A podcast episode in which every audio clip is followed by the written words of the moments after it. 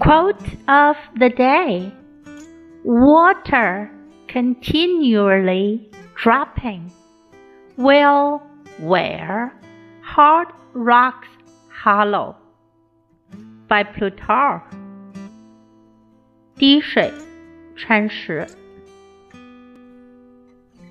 Water continually dropping will wear hard rocks hollow.